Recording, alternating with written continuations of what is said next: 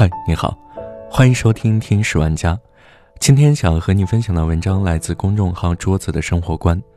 感染病毒的第十六天，我在家里写好了遗书。昨天我和一个读者聊了很久，他不幸感染了病毒，但是幸运的是，在这一次的疫情中康复了。他的一些想法和感受对我的影响很大。对于出院的他们，可以说是既是不幸，又是。无比幸运的，他们曾亲身见证了病毒的可怕，却又幸运的战胜病魔，劫后余生。可是，我们有没有想过，他们在生死的关头是怎么熬过来的？又能带给我们这些普通的旁观者什么启示？感染十六天，我在家里写好了遗书。去年的大年三十儿。你是怎么度过的？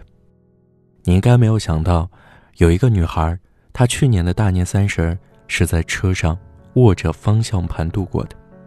她叫素素，是武汉的一名普通白领。在疫情爆发的时候，她和她的母亲都不幸感染了病毒。一开始，他们发着低烧、咳嗽不止，拖着虚弱的病躯，带着母亲一家家医院的询问。那个时候的病床太紧张了。他和他的母亲只能自行在家隔离。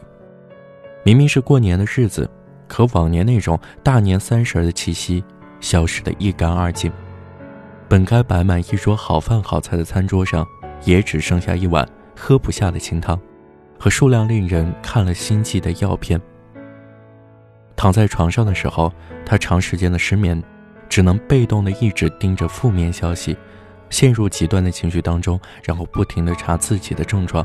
弄得自己寝食难安，仿佛自己随时面临生命的尽头。因此，他曾一度绝望，一边哭着，一边为自己写好了遗书。在那份遗书里，他写下了对家人和朋友的不舍，写下了对自己美好前半生的回忆，以及许许多多后悔没有来得及做的事情。里面有一句话非常触动我：我知道，自己的前半生已经够幸运了。后来的遗书写着写着，他发现自己突然开始无比渴望那些健康活着的、平平无奇的日子。直到面临死亡的威胁，才明白那些平淡无奇的日常到底有多么的来之不易。他从来没有像如今这样憧憬着生活能够恢复成原来的面貌，所以，他靠着这股渴望的力量，熬过了一个个。在死亡线上挣扎的夜晚，在痊愈的日记里，他这样写道：“当你经历过一次与死神擦肩而过之后，真的，那一刻起，会对所有的事都释然，能健康的活着，比什么都重要。人真的是一种很神奇的动物，只有在脆弱的时候，感知才会放大，才能感受到很多平时匆忙之间不曾感受的东西。”就像那个武汉市肺科医院住院时间最长的患者许世庆，在他痊愈出院的那天，他忍不住向每一个医生护士深深的鞠躬。在回家的路上，面对久违了的太阳，他忍不住的在人行道上奔跑跳跃起来。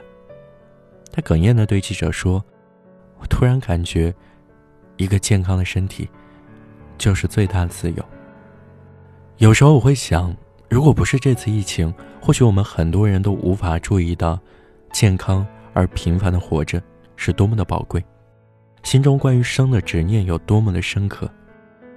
在一切平稳安定的日子里，我们似乎总觉得，那些还没有去见的人，迟早都会见面；没有说出口的话，还能择日再说；未完成的事情，永远都来日方长。可直到这次疫情替我们按下了暂停键，我们能够在本该忙碌的日子里，忽然意识到，我们活着的每一天，实际上都是日常生活的一次奇迹。他叫陈先生，是武汉一名新冠患者，在他所在的病房里面，他经历了七个人在自己面前死去，那些人都是站着进来，最后用一块白布裹着，躺着出去。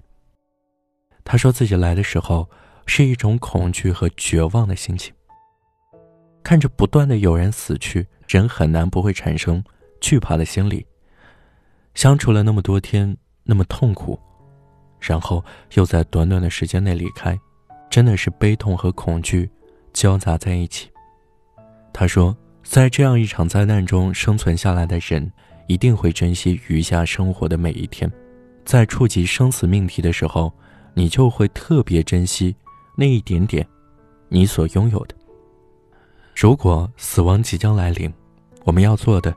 就是趁在死亡来临之前，尽可能的把我们每一天的生命都染上绚丽的色彩。那么，即便是面对死亡的时候，我们也不会后悔自己辜负了一生。好好活着，好好去爱，好好去过自己想要的人生。